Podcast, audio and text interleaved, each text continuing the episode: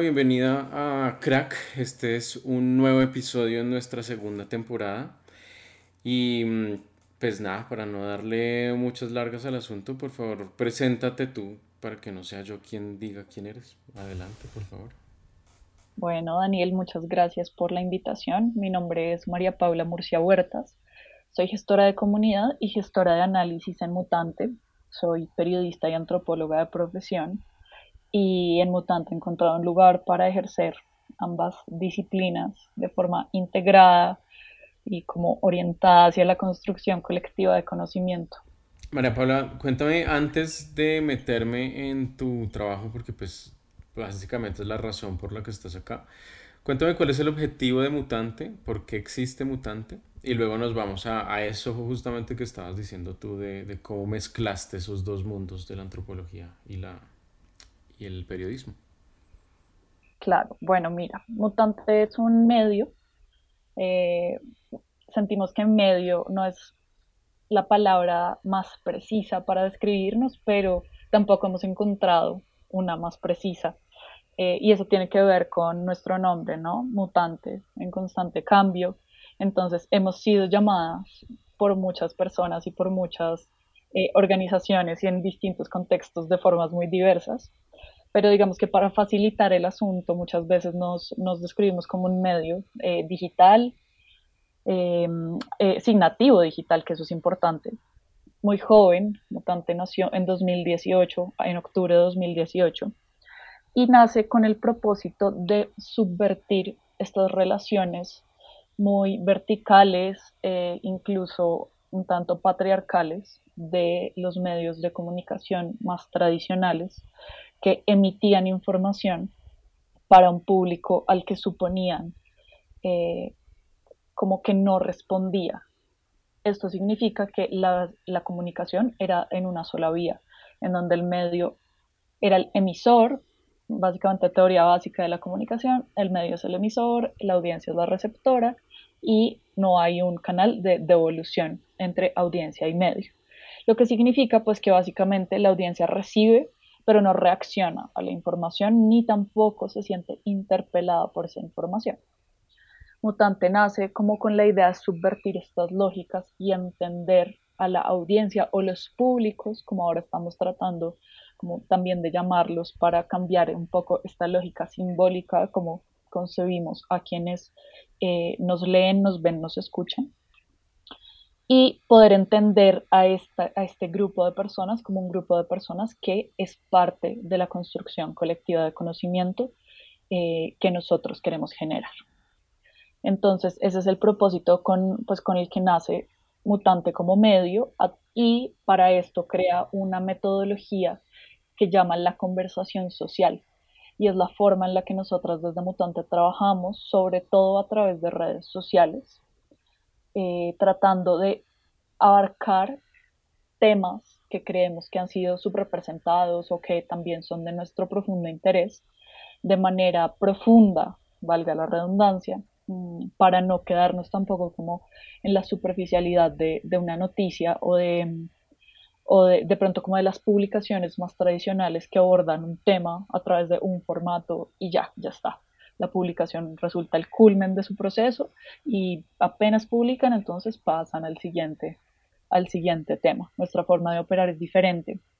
Entonces la publicación es apenas como un comienzo eh, de un proceso colectivo y así, pues como con ese objetivo nace Mutante y así es como hemos venido también desarrollándolo y con el tiempo también, pues tratando de entender cómo a partir de nuestras mutaciones, nuestros cambios y de los cambios de nuestro entorno podemos eh, caminar hacia ese objetivo. Y bueno, para, para sumarle a, ese, a esa explicación de la plataforma que está súper completa, eh, para, según tu criterio, ¿a quiénes se necesita para lograr no solo este objetivo, sino este, mm, esta subversión de la información? ¿A quiénes se necesita dentro de la organización, dentro de la plataforma? Dentro de nuestra organización cada vez nos vamos dando cuenta de que necesitamos a más personas. Mutante es un proyecto que ha crecido exponencialmente desde que nació. Cuando nació, si no estoy mal, yo no estoy desde que nació, yo llegué unos meses después, eh, pero si no estoy mal eran cuatro personas. Hoy en día somos creo que 18 o 19, lo cual es un crecimiento pues muy considerable teniendo en cuenta que en la mitad hubo dos años de pandemia absoluta y crisis económica. Pero la verdad es que dentro de nuestro equipo hemos logrado pues, no solamente mantenernos a flote, sino también crecer un montón. Y crecer pues también implica entender que cada vez surgen nuevas necesidades. Entonces, en Mutante ahora trabajamos desde diferentes frentes para caminar hacia, pues hacia este objetivo de crecimiento de audiencias, pero también hay algo muy importante que quisiera resaltar y es que tenemos una clara inclinación o digamos como eh, filosofía que implica que nada de esto puede suceder si nosotras dentro del equipo estamos mal. Es decir, el bienestar es también nuestra prioridad, el bienestar interno, por supuesto el externo también, pero interno es, es, necesario, es indispensable que nosotras estemos bien para poder hacer nuestro trabajo. Y esto pues implica también, por, implica también tener horarios justos, tener eh, pues pagos justos. Entonces muchas veces necesitamos más gente para suplir lo que nosotras ya no damos abasto y que si empezáramos a tratar de hacer, nos reventaríamos. Entonces, por eso el equipo también ha crecido tanto. Y ahora trabajamos pues como en diferentes frentes que caminan hacia lograr estos objetivos de manera eh, segmentada para, uno, poder aprovechar nuestras habilidades eh, específicas por equipo pero también eh, poder descargar a otras personas que no tienen por qué realizar labores que de pronto no conocen tan bien y así pues velar por nuestro bienestar colectivo. Entonces hoy en día tenemos diferentes frentes, uno es el frente digamos como administrativo y de gerencia que se encarga pues de lo que su nombre indica, asuntos administrativos, eh, está el frente editorial que mm, es pues el frente, digamos, que produce y digamos el que está detrás de lo que, lo que las personas ven eh, que es mutante. Está el frente de análisis, que es uno de los frentes que yo, que yo dirijo, que es un frente que todo el tiempo está monitoreando y guiando la conversación para poder luego entender qué nos está revelando esa conversación y cómo podemos aprovechar aquello que nos revela para alimentarla, pero también para después entender que estamos aportando como colectivo a la construcción de conocimiento. Está el frente comercial, que se encarga pues de que seamos sostenibles y nos podamos y podamos seguir haciendo nuestro trabajo. Está el frente de membresías, que es este frente de creación y consolidación de comunidad. Em, hay un frente de proyectos que, digamos, trabaja de cerca con el frente comercial, pero, digamos, no, ya no tanto como en la parte de de estas conversaciones patrocinadas, sino como eh, de proyectos un poco más grandes. Em, y ya, bueno, ahora, ahora estamos empezando a, consolidar un frente de crecimiento, pero es más transversal. Entonces, creo que esos son todos, espero que no se me esté escapando ninguno, pero como verás, son muchas cosas, es decir, tenemos a muchas mentes que vienen de muchos contextos diferentes trabajando para lograr este propósito, porque Solamente así, en realidad, se puede lograr, teniendo pues a diferentes personas trabajando por un objetivo común desde saberes múltiples. Las personas que se encargan de cada uno de esos de esas labores, vamos a decir, em, son, digamos, estáticas en el sentido de que se encargan solo de eso y cada una de las divisiones es súper cerrada y encargada de su mundo o hay más bien como un movimiento incluso interno a veces para poder dar ese apoyo. Lo pregunto porque siento que está muy vinculado también al tema de bienestar que estabas diciendo, que quizás explicaría un poco la manera en que trabajan, que le da fluidez al trabajo. ¿Estoy en lo correcto o me estoy yendo para un lado muy diferente? No, no, no, estás en lo correcto. Eh, yo creo que hay muy pocas personas en el equipo que solamente trabajan en un frente me atrevería incluso a decir que casi ninguna o ninguna. Hay muchas que dedican pues, una gran porción de su tiempo a un solo frente, pero creo que todas estamos trabajando constantemente en diferentes frentes. Yo tengo tres frentes por lo menos en los que me dedico, pues en los que estoy trabajando todos los días. Mm, y sé que esa es la realidad para la mayoría de, pues, de integrantes del equipo. Entonces, esto también hace que sea fluido, pero también, bueno, y digamos que tiene pros y contras, ¿no? Porque finalmente también tener, o sea, estar con la cabeza pensando en tantas cosas, muchas veces, em, pues parece un poco desgastante y es, sí, como tener, o sea, uno tiene que tener la capacidad de poder concentrarse en una cosa a la vez pero pues hacerlo mientras uno está pensando que hay otras cosas que tiene que hacer puede ser difícil, pero como te digo, eh, pues tenemos este propósito de que seamos suficientes personas como para que en el momento en el que alguien diga, hey, me siento reventada, podamos tener el apoyo suficiente para que eso no pase. Entonces, sí existe una fluidez y de hecho, pues estos frentes, como te los digo, son más una división mental que en realidad práctica, porque en la práctica y en el día a día todos los frentes están súper, súper integrados. Entonces es más una cuestión de en qué momento de cada proceso interviene cada quien que una cuestión de procesos separados. Tocas de explicar de manera perfecta lo que es hoy una organización, eh, hoy en día cómo debe funcionar una organización. Em, bueno, yo personalmente estoy muy peleado con esas divisiones jerárquicas de la administración clásica y es justamente lo que trabajo y por eso existe Crack realmente. Es un espacio de difusión para entender este tipo de modelos y me parece súper interesante como lo acabas de poner.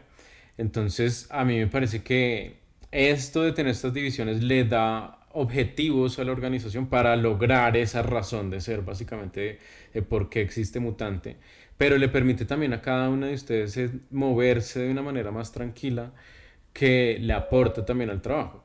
Entiendo perfectamente que puede llegar a sonar desgastante o incluso en momentos de ser desgastante, pero yo también a veces pienso que es que separar tan tajantemente muchas labores es, es totalmente innecesario, ¿no? Tú lo dijiste ahorita, proyectos y comercial no pueden estar separados porque son dos cosas que van de la mano.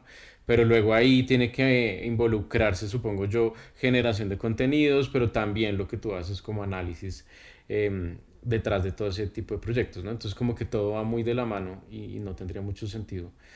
Pues separarlo, sí, la verdad, eh, me gustó muchísimo la explicación. Creo que yo ya, me estoy sobre explicando sobre lo que tú dijiste y, no tiene mucho sentido ya lo que estoy diciendo. Pero eh, más bien te devuelvo un poco la pregunta. Entonces tú te encargas de la parte de análisis, pero también de la parte de generación de comunidad, si te entendí bien. Em, sí. ¿Cómo se relacionan esos dos mundos para que nos termines ya de explicar pues, a, qué te, a qué te dedicas tú dentro de Mutante?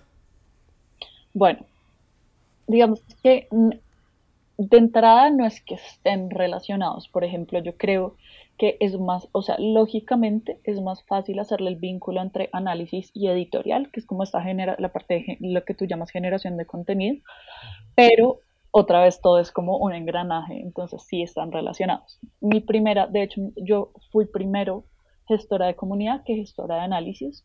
La gestión de análisis surgió en el proceso, surgió en el proceso, entonces pues de ahí surgió la necesidad como de crear este nuevo frente. Pero la gestión de comunidad fue como lo primero que yo hice y mi labor implica como ser este puente entre el frente editorial y lo que nosotros en el equipo llamamos a los mutantes más, que son personas que hacen parte de nuestro programa de membresías. ¿Esto qué quiere decir? Las membresías pues es como una estrategia de sostenibilidad, pues como súper de vanguardia en el mundo de los medios eh, contemporáneos, que digamos evoluciona un poco esta idea de las suscripciones.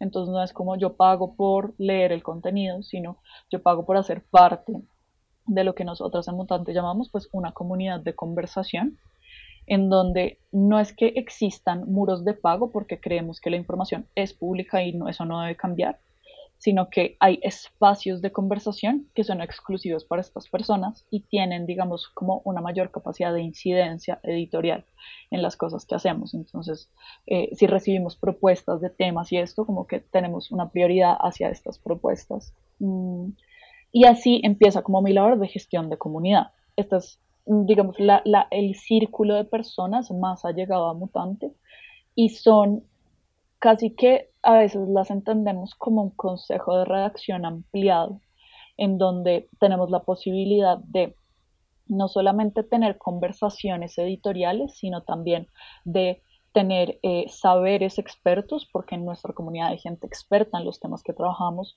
de tener eh, un pool de fuentes, por ejemplo, porque eh, pues por medio de redes estas personas pueden conocer personas que quizás estemos necesitando o expertos en tal tema que nosotros no conocemos, o pues personas que todo el tiempo tienen las, las orejas abiertas para entender eh, qué temas son importantes en el mundo, qué nos está preocupando, qué nos está tratando con la suficiente profundidad y rigurosidad, y las traen a mutante y, habla, y lo hablamos, y entonces, pues en muchos casos eso termina en conversaciones y termina en ejercicios que desde mutante pues promovemos en conjunto con, con estas personas. Entonces, mi labor es un poco esa, hacer una gestión de comunidad, entender cuáles son los saberes de estas personas, entender qué les interesa, entender qué les preocupa, entender qué pueden aportar para hacer un puente con editorial y poder enriquecer tanto editorial con los saberes y las inquietudes y las preguntas de estas personas, como a estas personas con el trabajo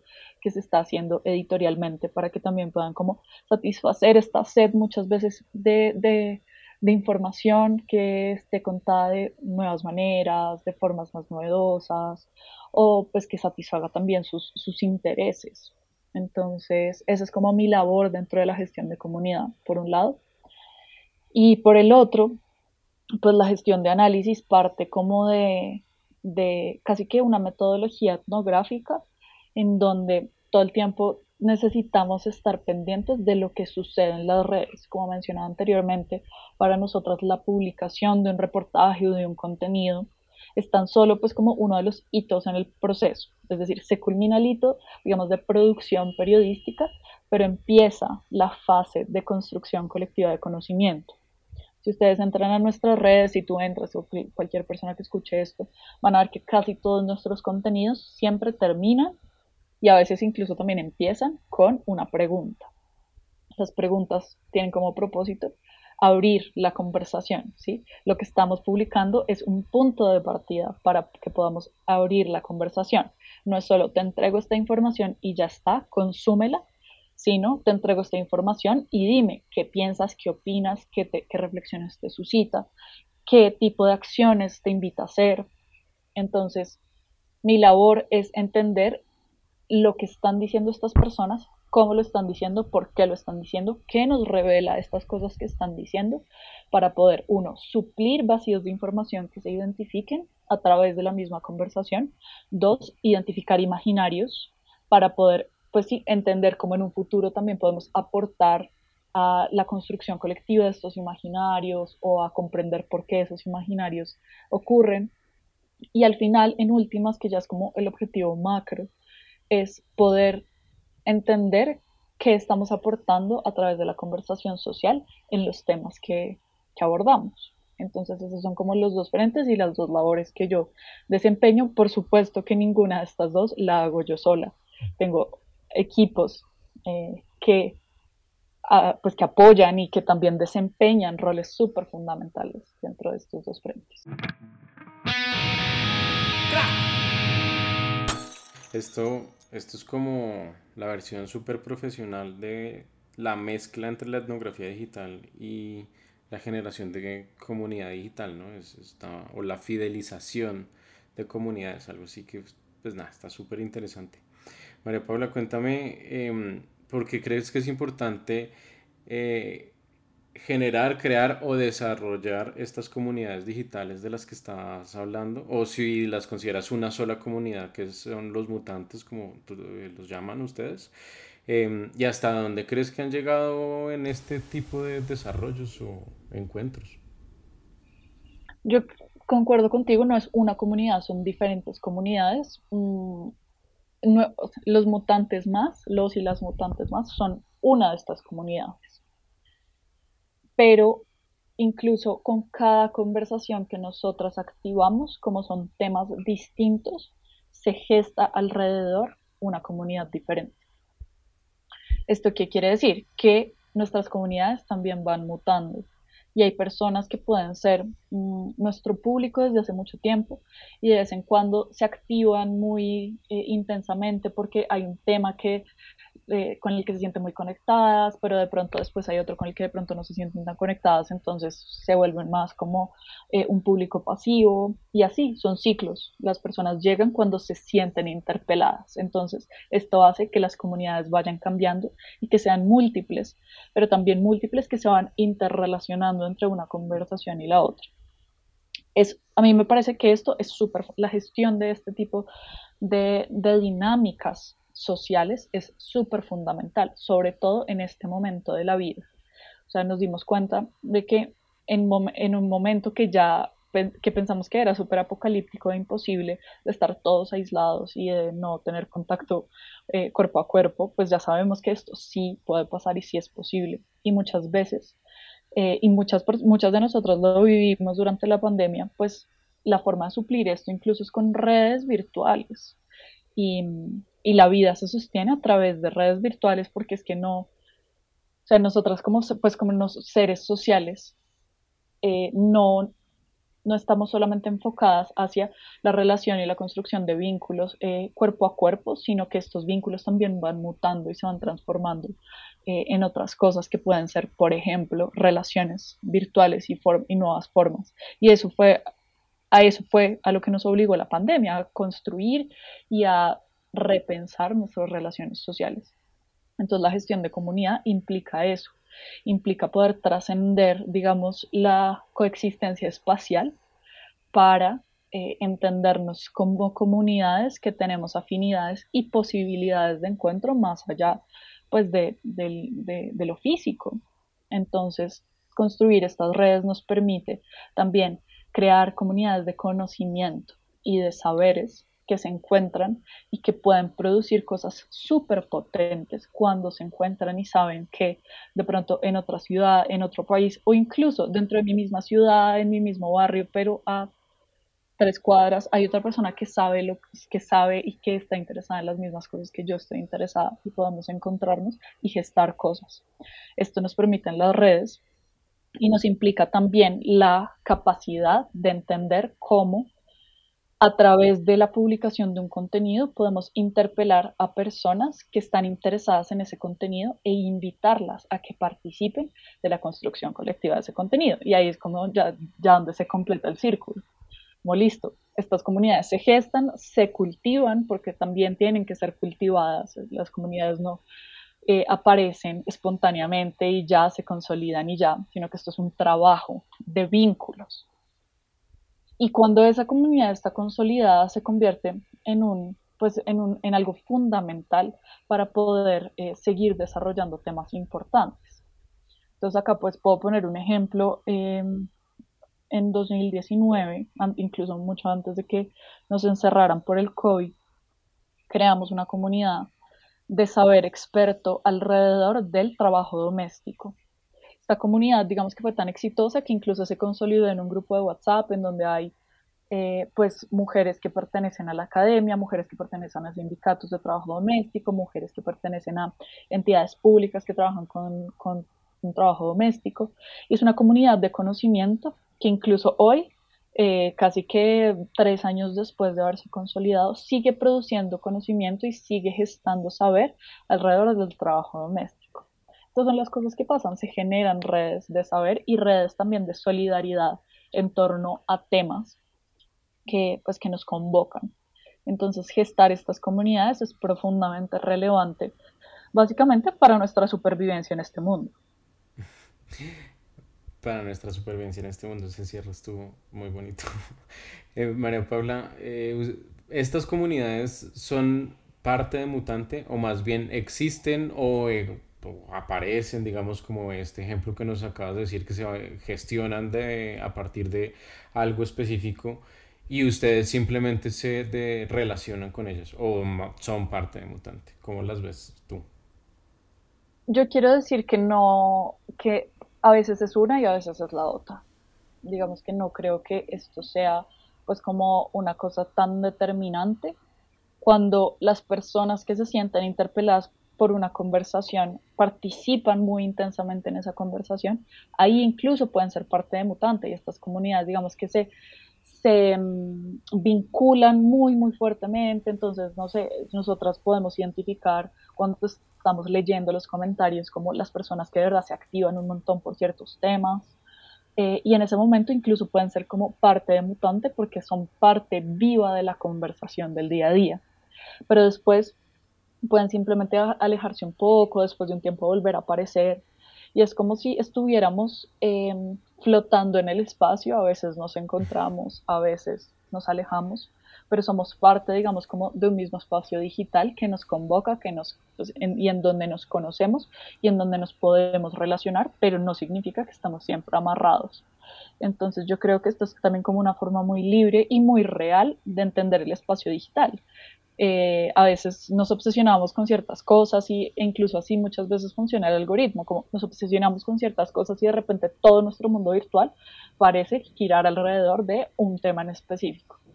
Pero entonces si después vamos empezando a cambiar de pronto de intereses, pues nuestro algoritmo mismo va cambiando y va, digamos, transitando hacia otros espacios que nos van mostrando otras cosas nuevas y, y así hay nuevas obsesiones y vamos flotando en el ciberespacio nos vamos encontrando o desencontrando, pero pues hacemos parte como de ese mismo ecosistema en donde, pues en donde nos movemos. Entonces sí, quiero decir que es un gran depende.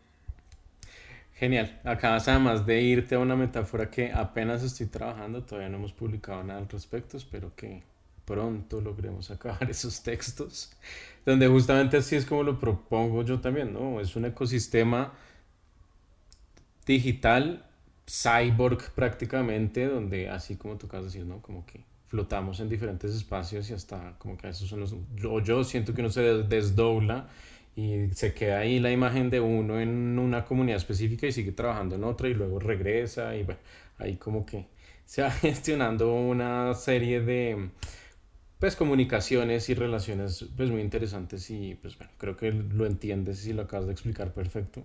Espero que esto le ayude mucho a mucha gente porque tu explicación me parece que es muy, muy buena.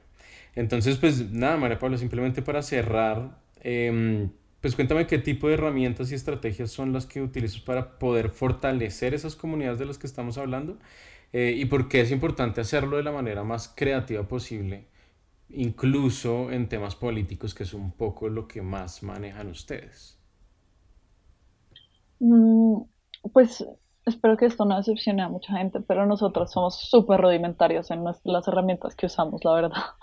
Es como no tenemos nada sofisticado, nuestras comunidades en realidad se gestan a través de WhatsApp. Em, lo intentamos incluso con un grupo de Facebook, o sea, así de rudimentario fue, pero bueno, eso ya no, ya no cuajó, como que el grupo de WhatsApp ha sido más. Y por reuniones de Zoom, o sea, en realidad es una dinámica como como bastante básica, porque finalmente nuestras relaciones lo que necesitan es conversación y la conversación puede ocurrir perfectamente en esos dos planos, como nos encontramos en un grupo de, de Zoom, todos los miércoles incluso nos vemos con estas personas que son los mutantes y las mutantes más, a conversar, a conversar de un tema, pero a conversar como si de verdad uno se estuviera, como durante la pandemia, cuando uno se tomaba un café virtual o una cerveza virtual con sus amigos muy al principio, donde creíamos que se iba a acabar el mundo, entonces todo el mundo quería verse virtualmente con las otras personas. Así tal cual, los miércoles nos reunimos y hablamos sobre algún tema y digamos que ahí ya un poco se empiezan a difuminar como los límites, muchas veces incluso pues como que mm, se tiñe de amistad. Entonces es muy chévere porque empezamos a conocernos y a entender, a entendernos pues como parte de una comunidad casi que pues de amigos y de amigas y eso está bueno también. Y, mm, y bueno, y pues WhatsApp, o sea, y el correo. Entonces WhatsApp, correo y Zoom en realidad son las formas a través de las cuales nosotros gestamos la comunidad de mutantes y de mutantes más. Y pues las otras formas de gestión de comunidad, digamos, con las comunidades más amplias de conversación, son las mismas redes, nuestros mismos contenidos, las cajas de comentarios de las redes sociales y ocasionalmente eh, también espacios sincrónicos en donde invitamos a las personas a, conversar en diferentes formatos. Hay, unos, hay un formato que se llama Círculo Mutante, que es un formato, digamos, súper íntimo, que es muy bonito. Hay otros, digamos, más, eh, pues, no sé, entre comillas, formales, como más jerárquicos, si se quiere, que son como estos conversatorios. Eh, antes de la, de la pandemia teníamos espacios eh, físicos, de, pues, de encuentro físico, y ojalá algún día los podamos retomar Mm, pero entonces sí, son, pues son herramientas como, como muy básicas. Es la conversación, entonces es la pregunta. Bueno, y ya si, si nos vamos como herramientas más retóricas, yo creo que la pregunta es eh, la, herramienta por excelencia de gestión de comunidad. Cuando las personas se sienten escuchadas y la pregunta es clave para eso, se sienten parte de algo. Pues a mí no me decepcionas en lo más mínimo, al revés. otra vez es que lo veas muy claro. Es la mejor explicación que he escuchado hasta el momento de etnografía digital. Em, y creo que es importante justamente entenderlo. A veces las personas piensan que la etnografía digital, mejor dicho, es el invento más increíble y novedoso de la etnografía, por hablar de solo ese campito tan chiquito. Y en realidad, en realidad es que simplemente es la aplicación de lo mismo en un nuevo espacio que es digital y ya. Entonces, esa rudi, eso que es tan rudimentario, que parece rudimentario, al final, como tú mismo estás diciendo, tiene unos efectos gigantescos. Em, pues porque tú lo acabas de decir, porque genera conversación y creo que ahí está una clave muy importante. Y pues básicamente yo lo concluyo como generar comunidad implica generar conversación. Ese es como el, el, el gran punto de por qué eh, te quise invitar el día de hoy.